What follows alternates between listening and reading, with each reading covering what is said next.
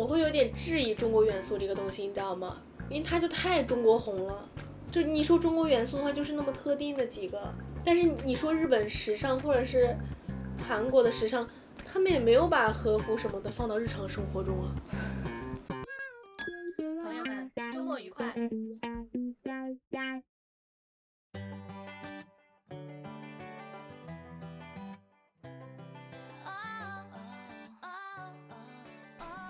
友们，晚上好，欢迎收听本期的《我爱这个世界》，我是天慈，我是高阳。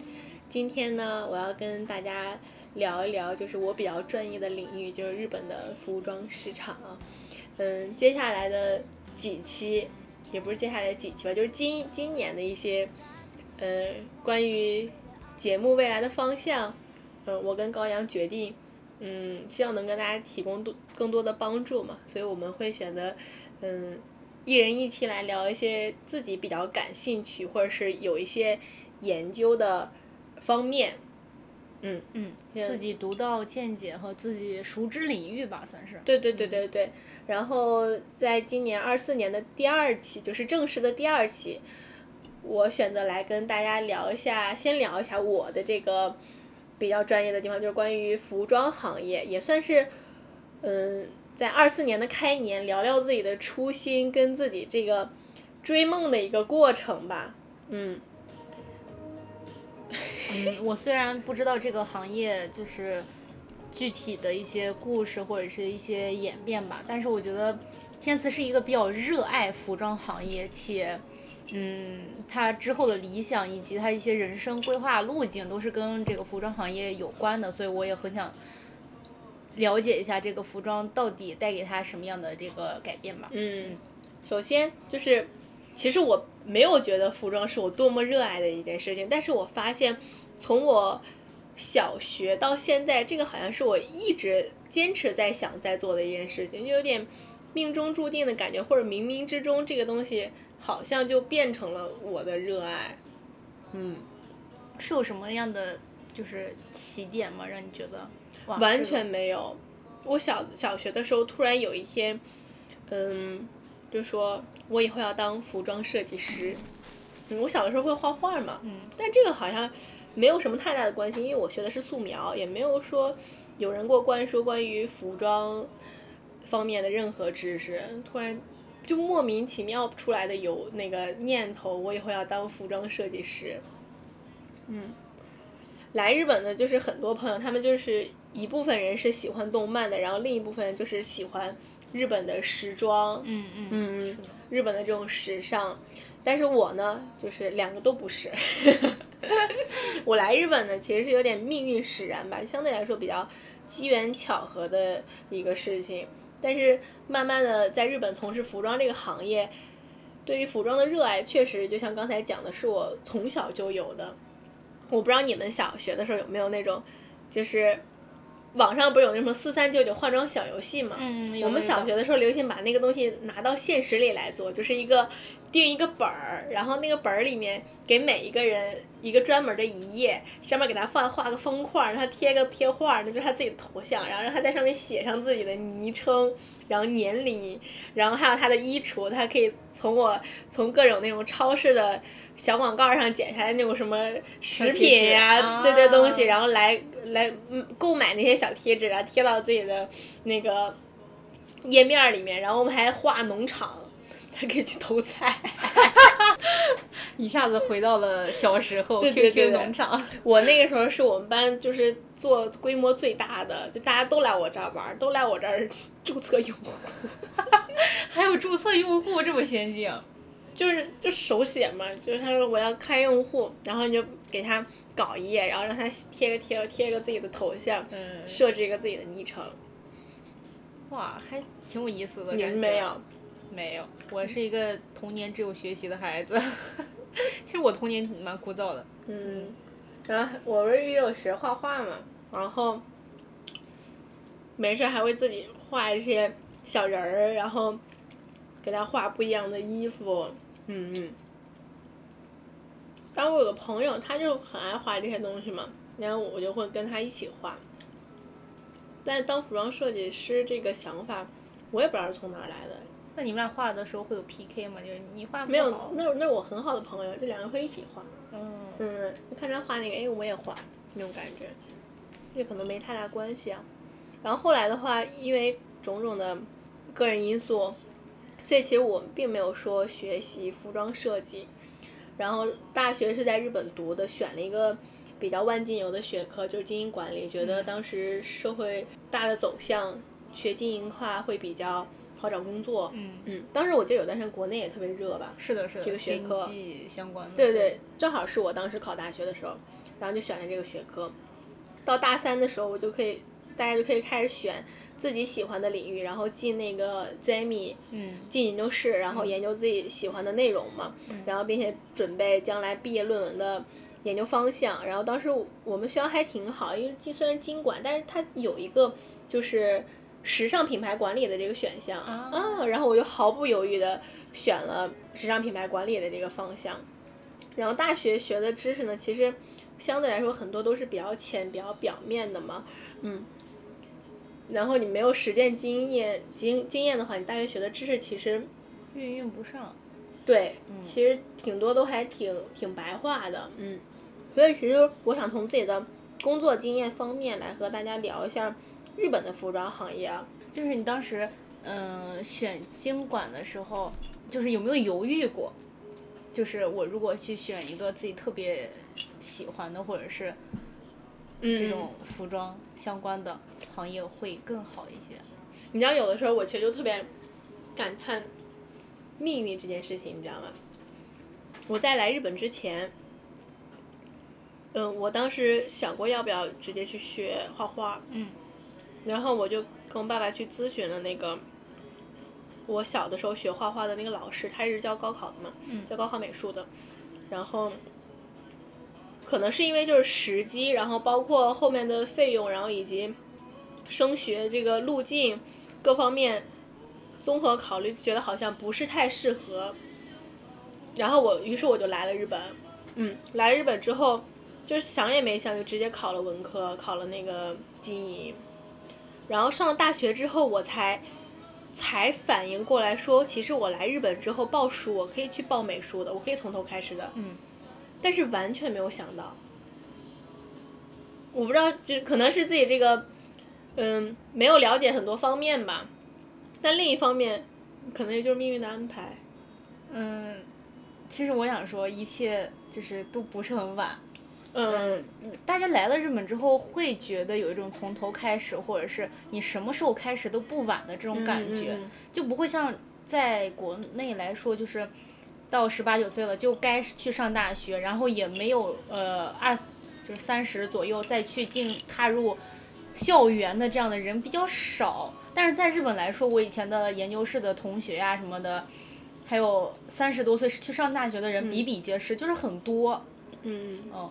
然后我觉得你，其实挺羡慕天赐，有时候有一个自己很完整的理想，然后一直在为这个理想努力的这种精神，其实我还有时候挺感动的。就我一直，我是一个一直不知道自己想做什么，但是我又努力的想把自己每件事情做好，然后做好之后，慢慢的去体验自己最后到底想要什么。嗯。我可能最后也会找不到那个我最想要的东西，但是。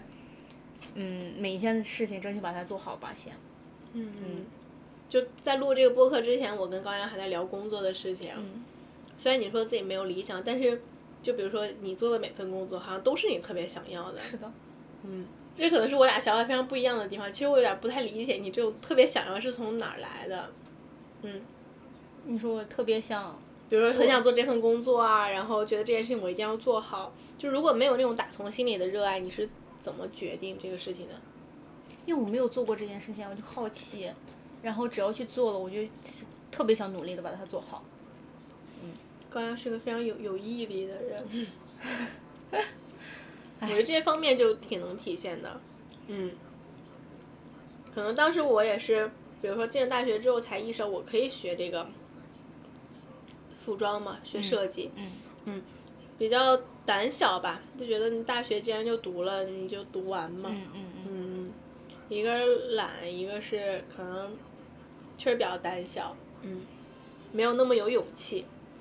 首先给大家再次介绍一下我的这个工作内容，主业呢是在一个呃历史比较悠久的一个品牌做销售，副业呢就是在一个独立设计师的工作室做媒体运营，然后商品管理，然后偶尔也会提供一些比如说关于品牌管理和未来发展的意见和帮助。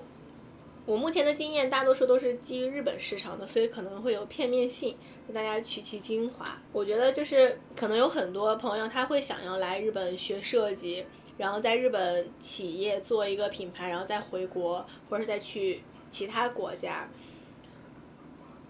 不管你是将来想要做什么，如果你是对服装有热爱的话，我觉得你可能首先要明确的一个事情就是说，你想要从事服装这个行业哪个领域的工作。就我现在虽然在做销售，但它其实也是服装行业的一环嘛。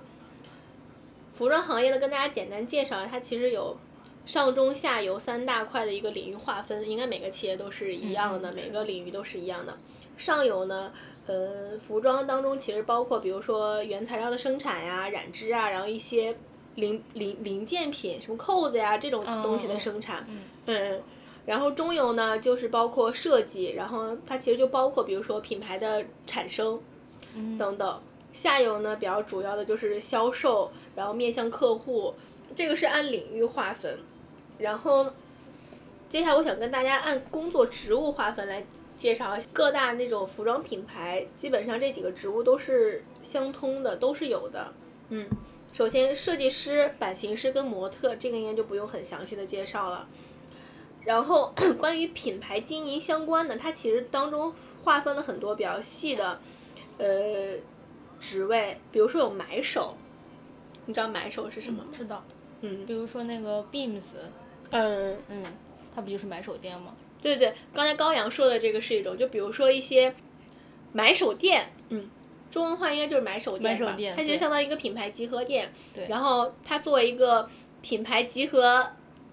店的品牌在运营，然后它这个里面有很多来自其他那种独立品牌的衣服，它就需要去采购，去呃采购服装，它符合它这个公司调性的衣服。比如说有些集合店，它就是做一些我只卖日本设计的衣服，然后有些就比如说我只卖一些高端类产品，比如说一些比较高级的西装啊、领带、衬衣之类的，这些都是有的。这个是一个买手，但其实我的主业，我们公司也有买手。嗯嗯嗯嗯嗯。我们公司比较复杂，就是它的品牌其实是一个美国的品牌嘛，但经营权是在日本。然后公司的一些未来的规划其实也是日本的领导层在做那个，但是品牌你这个到底要卖什么服装给客户，还是需要去根据美国那边的意思，就是大的那个方向来决定的。所以日本这个企业，日本的这边买手的负责人，他就会去到美国去挑选，就是从美国那个品牌定下来的大方向设计当中去挑选一些符合日本。文化或者是品牌，对对对对，日本受众的一些衣服，这个也是买手。嗯，然后像其他各大品牌，就虽然说是，呃，它挂的都是以同一个牌子标，但它也是会去各个地方去采购那些设计的，这种都叫买手。嗯。然后另一个跟品牌经营相关方面的那个职业就是 PR，然后日语的话就是 Public Relation。嗯嗯。嗯。这你。P.R. 应该哪个公司都有吧，就是媒体运营，嗯嗯嗯，这个就不用很很很详细介绍了。不光是媒体，就是对他这个品牌或者是公司整个的一个宣传。品牌营销，对，嗯，传播一些品牌理念之类的。另一个跟品牌经营比较相关的职业呢，就是 M.D. 你们有？没有，我知道，那具体做什么？就是麻将袋子，对对对对对，他就是，比如说，嗯。整理品牌定位，规划新一年的品牌方向，其实相对来说是一个比较决定品牌定位的一个职务，嗯嗯。其次的话就是 VMD，你知道这是什么吗？它日语的全称叫 Visual Merchandiser。刚才不是说到 MD，它其实是决定品牌定位嘛，然后决定。下一季度我们品牌要卖什么样的衣服，要在哪里开店，面向什么样的客户人群？然后 VMD 它其实就是通过店内的一些陈列，然后以及到底要展出哪些商品，然后以及物件的摆放来决定品牌定位。嗯嗯，有点像陈列师，他主要是负责陈列这一对对块儿，但对对对是要展现出品牌特性。嗯，对对对，大概就是这个意思。然后另一个呢，就是日本叫营业，国内的话应该叫什么呢？叫业务业务员，跑业务的人，叫现在叫市场运营，市场运营是吗？嗯嗯，我好像好脱节啊，跟国内。你说的前面这几个都是有的，陈列是最近几年可能国内慢慢才会有，以嗯以前会比较少，MD 这些都 PR 都是有的。嗯，然后营业呢，日本它主要就是包括，比如说，哎，我接下来决定要在，呃，我这个品牌要这样发展，可能想在一些比较高端的百货店去，嗯，开店，那这个时候营业就会去跟百货店进行联络，然后来去，就是营销自己的品牌，说我们品牌能多赚钱，你让我们入驻吧，这个是市场营销的一个工作。最后一个呢，跟也是跟品牌经营相关的，就是销售。嗯，销售就是嗯，怎么说呢？市场运营下面的 sales，对对对。国国内应该也是这么说。对对对，然后刚才说的这几个呢，都是一些比较大型的品牌啊，或者服装公司会有的一些职务。然后像我副业的话，是在一个个人的设计师品牌下，所以它规模比较小，也就没有职务没有划分的那么细。但是天赐是全都干。就是因为，就是因为，对对对，就是因为比较小，所以其实我一个人就是兼职的除了设计师、版师、模特之外的所有工作。我觉得就是像这种大公司跟小公司工作其实是各有利弊的。大公司可能就是相对来说晋升的慢一点，你可能在一个地方就是勤勤恳恳干很久，然后小公司的话就是机会可能规章制度没有那么明确，但是你可以很多东西都可以直接上手去做。嗯嗯，是的。然后再回到我们刚才说的这个呃，服装行业当中具体到底有哪些工作可以做？除了刚才我说的这些服装公司内部的工作之外呢，其实其他行业也有与服装相关的职位，比如说 stylist，它其实就是比如说一些上节目或者是出席活动的明、明星或者艺人。他们平时不是会穿各个品牌的衣服吗？嗯这些品牌这些衣服就是 stylist 去各个品牌借过来的。嗯嗯，除此之外呢，比如说还有一些杂志拍摄，呃的一些服装搭配师，还有服服装百货店的一些品牌管理部门，都是一些跟服装相关的工作。嗯嗯，就像我们这个我副业那里，独立设计师他们一般很需要曝光量嘛，所以他就会联系很多那种 stylist，让他们去把衣服更多的给明星穿。但是 stylist 从你这儿借衣服，他也不一定那个明星一定会穿，因为他会借很多家的，然后去让对方再去挑选。嗯对对对对对，也可能一个明星他会有很多个 stylist，他们其实也是有竞争的。刚才说的这些呢，就是日本比较常见的几种，呃，关于服装方面的工作内容。首先，你要明确自己到底真正感兴趣的是哪一部分，是想做设计师呢，还是想去经营一个服装品牌？嗯，然后你确定了自己真正感兴趣的内容之后呢，其实你将来的那个规划也就会很容易做一些。比如说，我是对品牌经营方面比较感兴趣的，大学学的就是这个，所以我下一步可能想要做的就是朝 MD 相关工作去规划自己的这个。职业路径吧。对对对对对对，我想不出来合适的。终于默契提上来了。对对对。我知道很多来日本的朋友，他学设计是想要自己做品牌的嘛。如果说你想要自己创立品牌的话，将来就是到底这个服装路该怎么走，是根据你的专业来决定的。如果说你是设计师专业出身的话，那我很其实很建议你去一些黄奕啊这种有名的院校再去进修一下。嗯，进修出来了之后的话，你就可以立马进到一个比较大牌的一个呃地方去做设计，它可以很快的帮你积累一些设计经验跟人脉。然后如果说你是呃像我一样文科出身，或者是一些比较就是其他学科出身的人的话，但是你也想要做一个服装品牌，相对于你像我一样从一个服装品牌的销售做起的话，我其实更建议你去一些 ODM 或者 OEM，或者是服装类的商社去工作。就如果你时间很充裕，想要从基层慢慢做起，去了解一个公司的构造，我觉得完就是你从销售做也完全没有问题啊。但基本上是要五年打底的，尤其是在日本，我不知道国内什么情况。我跟大家介绍一下这个 ODM 和 OEM 公司到底是什么，你有听说过吗？我猜一下啊。嗯。OEM 是做电商相关市场推广的。完全不是。哦。你这 OEM 是不是很像 DX？啊，有点。嗯。对。这个 OEM 和 ODM 公司是什么呢？OEM 它，它包括它其实囊括了很就是很多个业种。我刚才说工种，但是又觉得好像确实不就很多个行业，他们其实都有自己那个行业里的 OEM 公司和 ODM 公司。哦。嗯，OEM 是什么呢？它就是比如说我现在成立了，我就单拿服装行业来举例啊。我现在成立了一个品牌，我的品牌理念是什么？哎，我出设计，但是呢，我是一个比较小的品牌，我没有厂商资源，然后没有原材料资源。这个时候我就可以去交给 OEM 公司做，我把设计师设计给到他，他就可以帮我去联系上游的所有公司，然后帮我去生产一批货出来。那我直接拿到这批货，我就可以去做销售了。呃，想要快速起步的人来说，就是公司来说，去联系 OEM 公司其实是一个比较快的方式。这 OEM 公司都帮你做什么？呃，生产，不包括找找材料生产。售卖是你自己需要。售卖是我自己的事情。哦。对，然后 ODM 公司呢，它跟 OEM 公司做的事情是比较相似的，但它有呃多了一个功能是，它可以帮你做设计。这个好像在中国的一些品牌还挺常见的，就尤其是服装服装品牌，比如说我成立了品牌，那我就把这个事业完全委托给一个 ODM 公司，它就可以帮我做设计，然后帮我做生产。然后拿到这些货之后，我就可以直接去销售。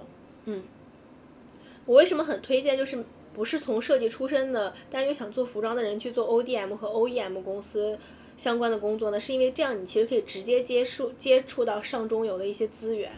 然后当你这些，比如说我干了个三三四年，我积累好了这些资源之后，我把我再去整合一下身边可以用到的资本。确定好我到底想要卖什么样的衣服给什么样的人，然后营销一铺开，你就可以直接独立，就是可以直接起家了。其实这个是我当时入这个服装行业别人给过我的一个建议。说实话，OEM 公司跟 ODM 公司相对来说稍微有一点难找吧，因为它不是很好区分，对对对，没法精准定位。哪个公司是专门是做这个的？对对对，还蛮杂的感觉。因为你要去找找这个服装专门的话，还是就是对它跟品牌又不一样，品牌它就在那里，就店铺就在那里，然后你很很好的去了解到。但是这个后，在这个大牌背后的这个公司，你没法特别具体的去捕捉到这些他们的名字可能就是各种各样的，嗯，所以你这个。呃，企业调查是需要去做的比较详尽一点，就可以了解到这些。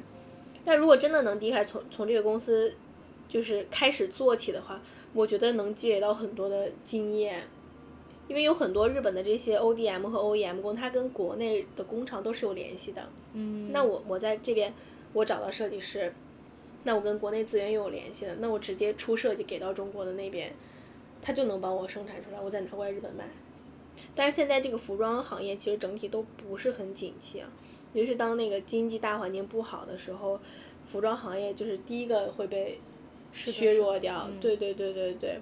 然后其次是像一些快时尚品牌啊，淘宝一些品牌的出现，然后包括 AI 现在又这么发展，所以其实你想要做一个服装品牌是需要很大的决心的。然后其次是我周围很多做服装的。朋友都跟我讲说，你要做，尤其是在现在这个环境下去做服装的话，你是需要有很硬的资本的，就你得有底气，去让你自己慢慢耗，慢慢磨。我那个副业，呃，老板不是自己在独立做设计嘛？他就是我就什么，就是还是有家底儿的，嗯，然后他才可以就是又留学，然后又自己做自己的品牌，然后还，是吧？一边亏钱一边做的那种。是了，然后当你这些资源其实都整合的比较好了之后，你需要有一个过硬的品牌理念。嗯，现在做品牌最重要的一个事情是你要会讲故事。是的。嗯，新兴品牌太多了，大家都挺有创意的。如何从这个各个品牌当中脱颖而出？挺挺需要想象力的，我觉得。其实仔细想想，就是服装这个行业，其实真的很艰难，感觉。是的。嗯，就是我是一个怎么说呢，局外人且行外人吧。我自己对于服装的这个需求其实蛮低的。嗯。而且，人只要就是没钱的情况下，你不会减少自己吃，不会减少自己喝，但是会减少自己的着装需求。对的。其实它。虽然是必需品，但是好像也没有那么必须。嗯嗯嗯。可能每个人的想法不一样，有些人他他可能就喜欢穿，也可以不吃饭省钱只穿，也也都有。但是，好像，你说日本有优衣库，大家好像在街上清一色的都是那个那个那个颜色，就是挺深沉的。嗯嗯嗯。然后在日本做独立品牌。服装的这个独立品牌确实是还挺难的感觉。是的，是需要很大的决心吗。嗯，我周围想做的人挺多的，但是大家都有点看情况，对对对，看情况还在犹豫当中。我自己虽然一直从事服装行业，但其实说实话，我买衣服也都是买的相对来说比较随便的啊。一个是一些真的有设计的、有理念的牌子，卖的太贵了。它的故事是漂亮，但是衣服也漂亮，但是价钱不漂亮。价钱的话 也挺漂亮的，只是就是 我我我不没到那个消费阶层。对对对对对。呃，我其实平时买衣服什么的买的也挺随便的，也没有跟大家就是自己在做服装工作的时候那么那么就是有执念。嗯。但是我依然就是对做服装这么大执念有一个非常重要的原因，是因为。服装其实是一个文化输出，你能明白我的意思吗？嗯，之前有略听过一点儿。对对对对对，呃，日本有一个牌子叫做叫做 Studio，我不知道大家有没有听说过，它其实在国内也是有店的，上海也是一个买手店，但它其实就主要呃集合日本品牌、日本生产的衣服。然后你能看到他们的那个服装整体都非常的统一，统一性比较高。然后那个品牌它理念就是说，像这种服装它其实就是属于一种文化输出，因为现在整体来说世界没有那么太平吧，但是大家其实都开始在文化上使劲儿了嘛。嗯。嗯，它其实可能就是将来的一个战斗力。中国淘宝很发展发达嘛，然后各种各样的衣服都有。但其实国内的衣服很少能去把他们的元素综合起来，说哦，这就是中国的时尚，日流、韩流，你就能想起来他们到底是什么样风格的。但中国就没有，大家一说到中国，可能就是想到一些汉服呀、旗袍呀，但它其实并不是我们现代人的穿搭，它也很难去给其他人的国家宣传哦，我们中国人穿的衣服是这样的，我们中国人的时尚是这样的，嗯。我觉得这个是一个很很强大的一个文化的力量吧，它可以更好的帮你这个国家在其他国家的人心中树立一个形象。如果他们能，就是通过你的这种文化输出，然后想要对你这个国家更了解，然后或者喜欢上你这个国家的文化，这也是某种强大。虽然理想很很很美好，但是现实还是比较骨感的。我现在也是一个比较摸索的状态吧，嗯，然后目前的打算就是说，如果真的将来要自己做一些东西，比如说我要做一个中国的优衣库，那我现在可能与其说更多的去了解服装行业，其实更重要的是我应该去多赚点钱。对，有了这个资本之后去拓展市场，才能铺得开。对对对，像很多做品牌的人，他们其实都是。从别的行业进来的，从金融进来的呀，之类的，就是绕了一圈之后，积累了一些资本跟人脉之后，我再参与到你们这个游戏当中。其实仔细想想，什么行业都一样。嗯。就是大家都是有了这个钱，有了底气之后，你想去做什么行业都可以游刃有余啊。可能服装这个东西确实还不是那么的必需品。有点像那种闲情雅致，给你生活增添增添点颜色对对对对对对，有点像艺术品一样的东西。所以当大家吃不好，然后穿不暖的时候，也不太会去考虑。那我真的还蛮蛮相信这个东西是一个国家的文化输出的一部分吧。你像优衣库做的那么好，但是中国你说又有工厂，又有那么多的资源，就是为什么没有一个类似的品牌在呢？优衣库做得好，那故事多了去了。嗯首先，它符合各种市场，嗯它的价钱很平，它的价格很平价。嗯嗯，不是说大家会觉得买买它一件衣服就像吃一顿饭一样方便。嗯，那你说优衣库很多衣服都是国内产的，是吧？它的设计都是比较精简款的，但是中国人却一直想着就是如何做加工，从来没有想过说我可以开拓一个属于自己的服装市场。可能中国人还是比较务实吧，钱先赚到再说。这种理想，对对，理想的东西先放一放。